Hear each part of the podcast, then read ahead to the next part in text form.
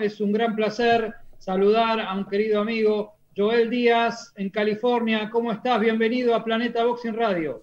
Buenas tardes, sí, sí, claro que sí. Aquí en el Valle de Cordillera está calientito. Ya empezó, ya empezó un poco el, el verano, ya se siente un poquito caliente ya este, desde la mañana, pero estamos acostumbrados, no nada, no nada diferente para nosotros.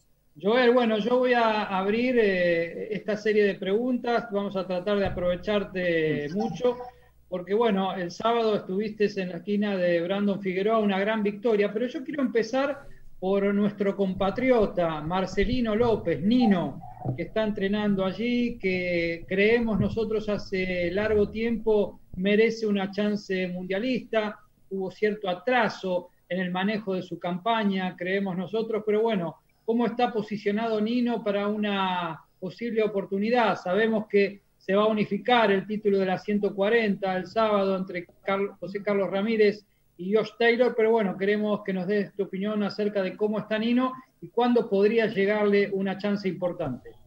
Pues los planes con Nino eran este después de su última victoria que tuvo en Dallas, eh, hablando hablando con la promoción, este los planes de Marcelino eran eran buenos era después de esta victoria una pelea con Barroso y ganándole a Barroso una eliminatoria, entonces estaría él en, la oportunidad de pelear con el ganador de Ramírez y Taylor, pero hubo un inconveniente, se fracturó una, una mano, en, la última, en el último combate que tuvo se fracturó la mano izquierda, y este, por cierto que apenas hace unos días le quitaron el yeso, el doctor ya le dijo que en dos semanas podía comenzar otra vez a golpear, eso ya regresa y esperemos volver a ver a, a Nino López finales de julio y a ver qué nos depara de ahí, ¿no? La cosa es mantenerlo activo y ahora, ahora que ya pues este, se quedó aquí conmigo y parece que terminó su relación con su, con su manager y ahora aquí Golden Boy le está corriendo su carrera y esperemos que tenga más actividad, ¿no? Porque él, este, obvio, se merece una oportunidad por un título mundial. ¿Qué crees que ha pasado, Joel, respecto a ese atraso que decíamos que ha tenido Nino López para estar en buenas carteleras? ¿Qué consideras que, que haya pasado? Yo pienso que su, su manager, yo pienso que el manager lo detuvo mucho, ¿no? Eh, ¿Quién es su manager, Joel? Perdón. ¿De qué, ¿De qué manager habla? ¿Cómo dice? ¿De qué manager está hablando usted?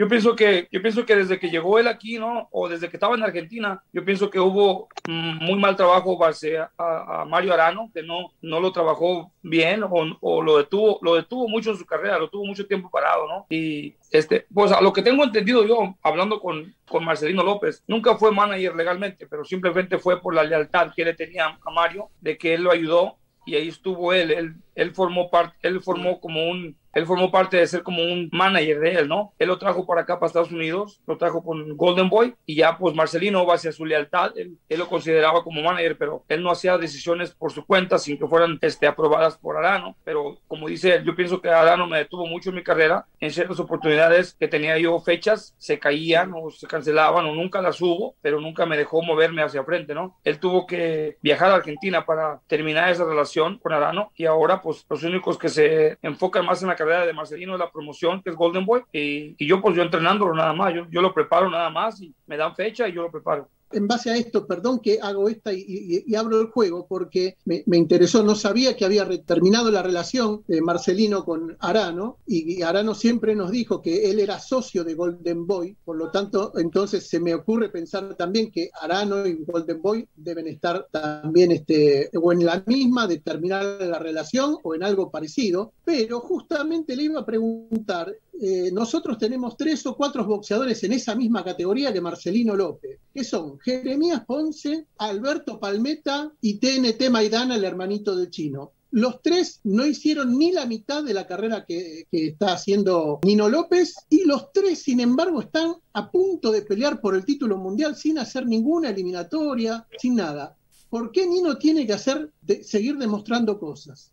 Hay veces que las oportunidades, hay, hay mucho talento, ¿no? El talento está ahí, Marcelino tiene todas las cualidades para ser campeón del mundo, pero obviamente algo lo atrasó. Yo no sé mucho base su carrera, su relación con su manager previo, ¿no? Pero sí, yo le he comentado que su carrera se está terminando base a inactividad, ¿no? Obviamente hay peleadores, hay boxeadores, no, no, no nomás en Argentina, en todas partes del mundo, que tienen mucho talento, mucho potencial, pero siempre hay algo que los detiene, ¿no? A sobresalir Marcelino, después de su último combate que tuvo, muchas personas quedaron impresionados. La gente de DAZN quedaron impresionados con la pelea, la actuación de Marcelino López y al punto de que lo quieren, lo quieren de regreso, ¿no? En la televisora de DAZN. Pero obviamente hubo un inconveniente con una, una leve fractura en su mano, pero él está en esa posición donde apenas se va a comenzar a abrir su carrera con más actividad y volviendo lo mismo, ¿no? Cuando él estaba bajo la responsabilidad de, su, de Mario Arano, él estuvo parado muchos años. Peleó una pelea por una, en un año peleó con Brady Prescott y duró un año parado y no, es mucha la inactividad de él, base a no sé la relación, no sé por qué. Lo único que sé es que así es como se echan a perder muchos boxeadores, base a la inactividad. Y Nino López tiene 40 peleas como profesional y extrañamente mucha gente del boxeo importante en Estados Unidos eh, lo, toma como una revelación. Cuando ya Nino pasó los 35 años y, es un boxeador consolidado, llama mucho la atención que recién ahora esté despertando a la vista de muchísima gente, ¿no? Nino López es un boxeador, se mantiene sano, no consume alcohol, no fuma tabaco, no usa drogas, vive una vida muy limpia, ¿no? A base de eso, obviamente su edad es un factor importante, pero hay peleadores que están más jóvenes que él y en realidad parece como que tuvieran mayor tiempo de edad por el estilo de vida que lleva, ¿no? Marcelino, aunque ya tiene, obviamente ya tiene más, más de 34 años, se mantiene sano, se mantiene limpio. So, él es un peleador joven en el deporte porque se ha mantenido bien, ha llevado una vida controlada, no le gusta andar de fiestas, no le gusta andar así. Él, su deporte, su disciplina es muy importante, por eso él puede tener los años que tiene, pero se mantiene sano y es lo que le ayuda. Él puede sorprender a un, a un peleador joven, no importa base su edad. Bueno, de todos los que estamos aquí, eh, Andrés Muney es, el único que mantiene un vínculo con, con Mario Arano porque trabaja eh, en las veladas que promueve Arano en DirecTV.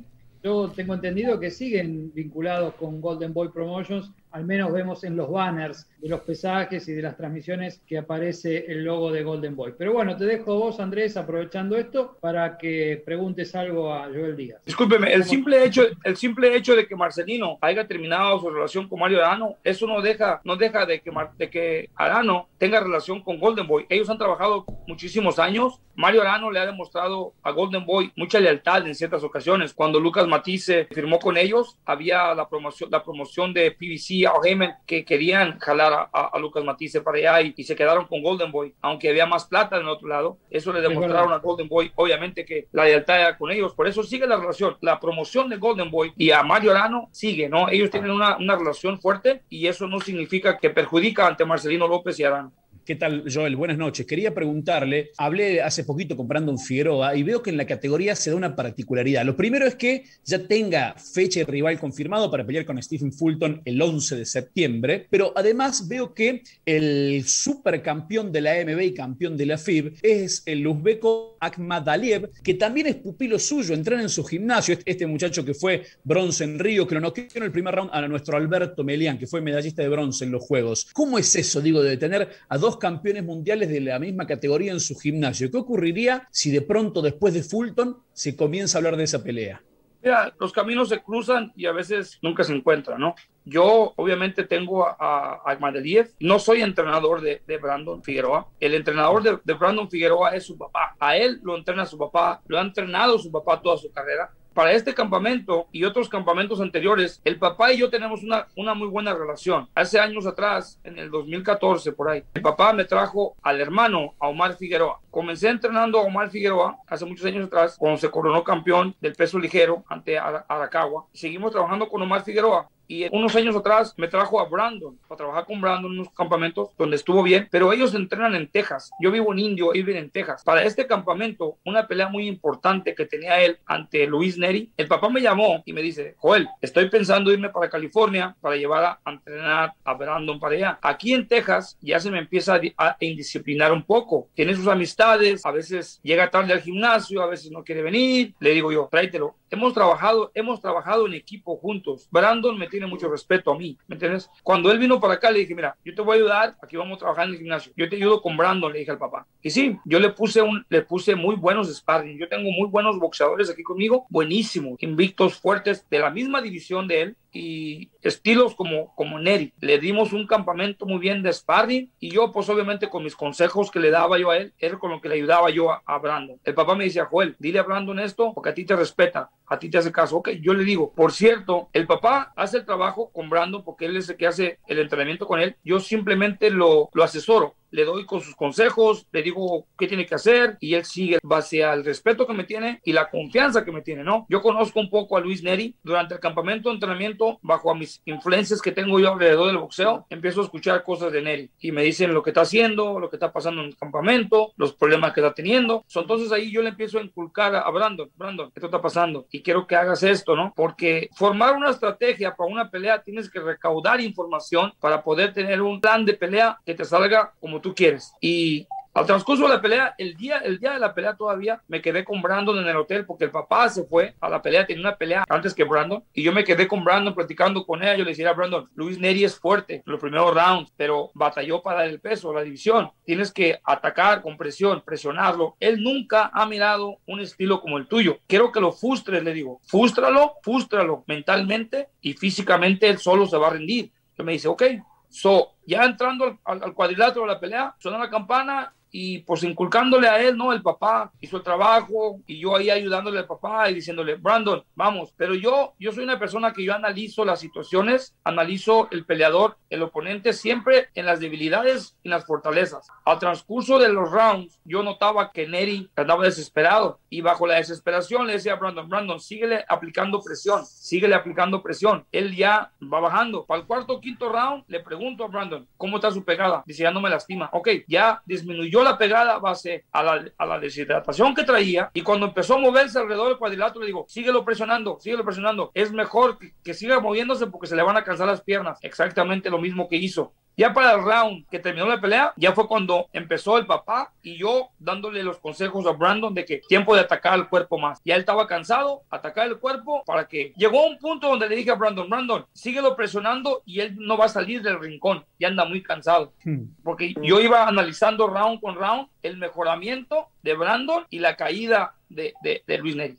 Perfecto, muy claro, muy claro eh, en lo que refiere a esa táctica y al vínculo que, que te une con Brandon Figueroa. Usted es un técnico que tiene un librito determinado, formateado para todo, el mismo libro para todos los boxeadores, o es de esos técnicos que analiza a su boxeador, al boxeador que tiene, a las características que tiene su boxeador, y en base a eso usted trata de trabajar sobre ese boxeador. ¿Cuál de las dos líneas usted adopta? No todos los boxeadores son igual hay que trabajar con diferente técnica porque cada boxeador tiene su estilo, ¿no? Los estilos hacen peleas. Hay boxeadores que son muy inteligentes boxeando usando el cuadrilátero y hay boxeadores que no usan mucha inteligencia, usan más fortaleza, ¿no? Por eso hay que analizar el peleador, hay que analizar el material que tienes tú y analizar el material contrario con el que vas tú. A mí yo siempre, para cada pelea, yo analizo mi boxeador, el trabajo que hizo, las condiciones que lleva físicas y mentalmente y a igual, igual, analizo el contrario cuáles son sus lados fuertes y cuáles son sus lados débiles y saber cómo llevar y planificar un, un, combate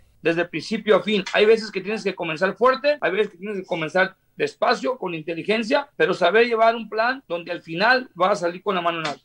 Claro, pero eso es para una pelea y yo le estaba preguntando más para el, entrenamiento de un boxeador en general, un boxeador que cae en su gimnasio. Se lo pregunto por la siguiente razón. Nino López, antes de ir a Estados Unidos, era un boxeador totalmente distinto al que es ahora. Era un boxeador técnico que no se cruzaba, que no pegaba, y ahora es un boxeador de ataque, que seguramente eso es una transformación que usted ha hecho en él. Y no sé cómo lo logró, no, no sé por qué decidió, no, no sé si le, estoy le, diciendo... Le voy a contestar su pregunta en base a Marcelino López. Nino ya venía con el chip cambiado cuando pasó de Roberto Ruiz a, a, Cuti Barrera y a formar parte del equipo de Lucas Matisse. Por supuesto, Joel Díaz le dio muchos más elementos para, para el peleador. Yo lo que, hice, lo que hice con Nino López, yo, yo miré que Marcelino López era muy técnico, ¿no? Es muy técnico, contragolpeaba, boxeaba muy bonito, usaba muy bien los pies en el cuadrilátero. Pero cuando empecé a notar a Marcelino López la pegada fulminante que tenía, le dije, Nino, vamos a trabajar un poquito más defensa yendo frontal, porque en cuanto pegas, lastimas. No importa en qué parte de tu cuerpo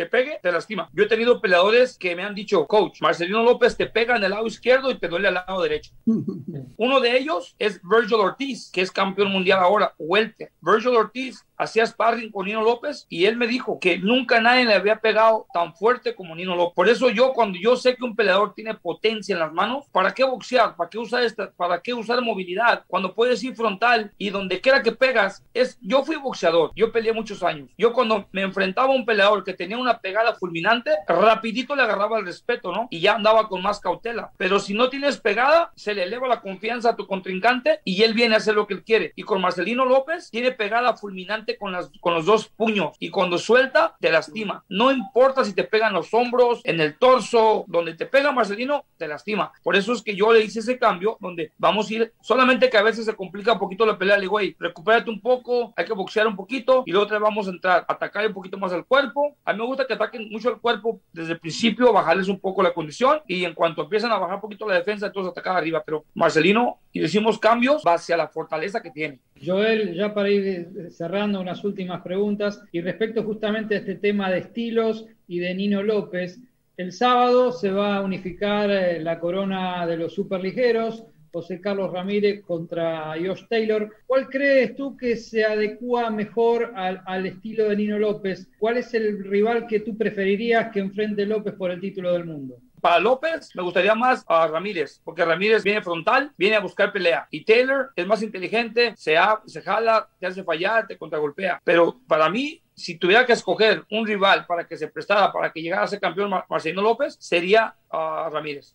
Yo recuerdo que hace unos años cuando ha venido con Joel de la Hoya a San Luis, Argentina, en confidencia, Joel me mostró su celular, una sesión de sparring entre Virgil Ortiz y Lucas Matisse cuando Virgil le asestó un golpe al hígado y Lucas tuvo que poner rodilla en tierra. Yo no lo podía creer en ese momento. Y Virgil Ortiz tenía un puñadito de peleas profesionales, tres o cuatro. Y fíjense hoy la, la figura que soy Virgil Ortiz, que bueno, dejó justamente la, el gimnasio de Joel, pero siempre me acuerdo de eso. Sí, Virgil Ortiz, Virgil Ortiz es un peleador muy disciplinado que en todas las áreas del boxeo las domina, es inteligente, es fuerte, tiene una condición física superior a muchos peleadores y aparte es muy inteligente al transcurso de, los combates. Él va, va buscando debilidades y cómo lastimarte, ¿no? Y, es explosivo. Cuando siente que te lastima, trata de terminarte y no te deja recuperar.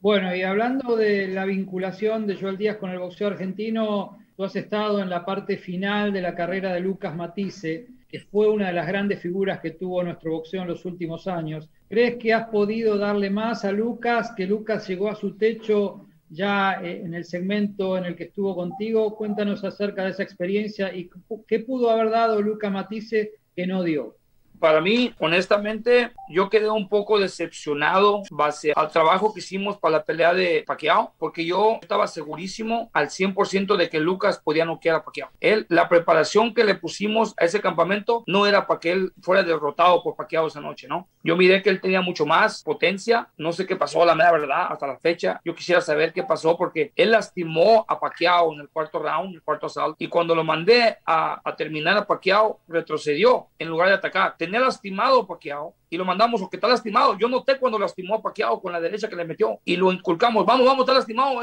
Y en lugar de atacar, retrocedió y empezó a darle vida a Paquiao y luego ya Paquiao se recuperó, le metió las manos, Lucas se quedó lastimado, pero yo pienso honestamente que, que Lucas, el problema de él ya era psicológico más que físico. Yo pienso que después de la pelea de Postol, él psicológicamente quedó un poco demoralizado del deporte del boxeo, ya no tenía la confianza en sí mismo, base a que en esa pelea de Postol yo pienso que la lesión fue, fue fatal para él y le dejó, una, le dejó una marca psicológica y nunca la pudo superar. Yo es lo que pienso, porque yo fui muy fanático de él. Yo estuve ahí porque él usó nuestro gimnasio para la pelea de Dani García y yo nunca pensé que Dani García le ganaba a Lucas Matisse. Esa noche de la pelea de Lucas Matisse y Dani García, yo miré que todo el equipo iban confiados en que Lucas iba a ganar y es un error que hacen los equipos pensando de que siempre van a las peleas con un gran boxeador y todo el tiempo nomás piensan en lo bueno, nunca piensan en lo malo. Para una pelea hay que ir preparado para lo bueno y lo malo Y en esa pelea con Dani García, cuando se le empezó a inflamar el ojo, no supieron qué hacer. Se frustró el rincón y se frustró el peleador. El peleador psicológicamente mira al que lleva la batuta en el rincón y ellos notan cuando algo mal está pasando. Cuando no hay energía positiva, se demoraliza el peleador. Y yo siento que en esa noche, base a la lesión que tuvo en el ojo, fue el problema en el cual fue un factor importante para Lucas psicológicamente. Y después de ahí, luego vino Postol y eso, ya Lucas pasó por unos problemas psicológicos que ya no se pudo recuperar.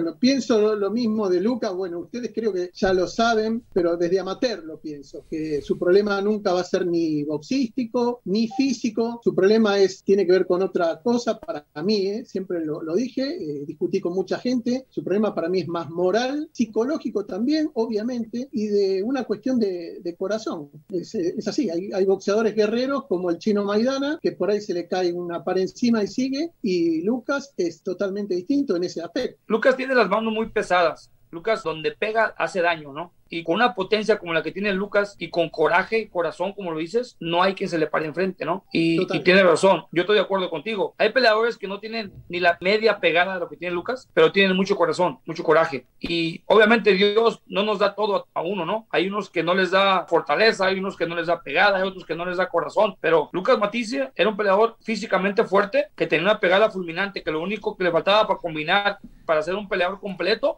era coraje. El coraje que tenía Marcos Maidana, ¿no? Que si le pegabas uno, te iba a dar tres, ¿me entiendes? Y obviamente no todos los peleadores son iguales, pero muy buena persona, gran ser humano, pero hay veces que el, el ser un, un, gran ser humano, gran persona, a veces en el boxeo no te, no te ayuda mucho cuando hay que sacar el coraje. Muy bien, cerramos este segmento agradeciéndote muchísimo, Joel, por este momento. Ha sido una nota extraordinaria, con muchas revelaciones y te la queremos agradecer. Y ojalá que este no sea el último contacto. Sí, Andrés. Ya que habló de, la pelea del sábado y obviamente escogió quién sería el rival ideal para que enfrente a Nino López, si puede dar un pronóstico, ¿cómo ve lo, lo que va a pasar entre Taylor y, Ramírez? no te puedo dar un pronóstico de lo que va a ser el resultado, ¿no? Porque honestamente yo no los conozco bien, no sé su, su tipo de entrenamiento, pero volviendo a lo mismo de la pelea de Neri y, y, Brandon Figueroa, depende de qué tipo de entrenamiento haya llevado Ramírez. Ramírez puede ganar la pelea por su estilo, ¿no? Pero si no va al 100% físicamente, Taylor le puede complicar la noche. Es una pelea que yo, si tengo que inclinarme para un lado o para otro, se la doy a Ramírez por decisión base a la presión que pone. Si trae un buen plan de pelea Ramírez, Ramírez debe de ganar por la presión, pero si no lleva una condición física al 100%, Taylor puede contragolpearlo y dominarlo base a la inteligencia boxística que tiene. Bueno, Joel, gracias por este momento. Decía que ojalá no sea el último contacto que tengamos. Yo creo que no va a ser así. Claro que no, ya saben que aquí estamos para servirles. Un placer hablar con los fanáticos de Argentina. Se les aprecia mucho, se les quiere mucho. Siempre están ahí apoyándome, ¿no? Y pues muy agradecido con todo el boxeo argentino, los fanáticos. Aquí siempre me tienen para lo que se los ofrezca. Nomás mándenme un mensaje, un mensaje y aquí estamos para servirles. Un abrazo para Nino también. Gracias. De tu, parte, gracias. Buen día.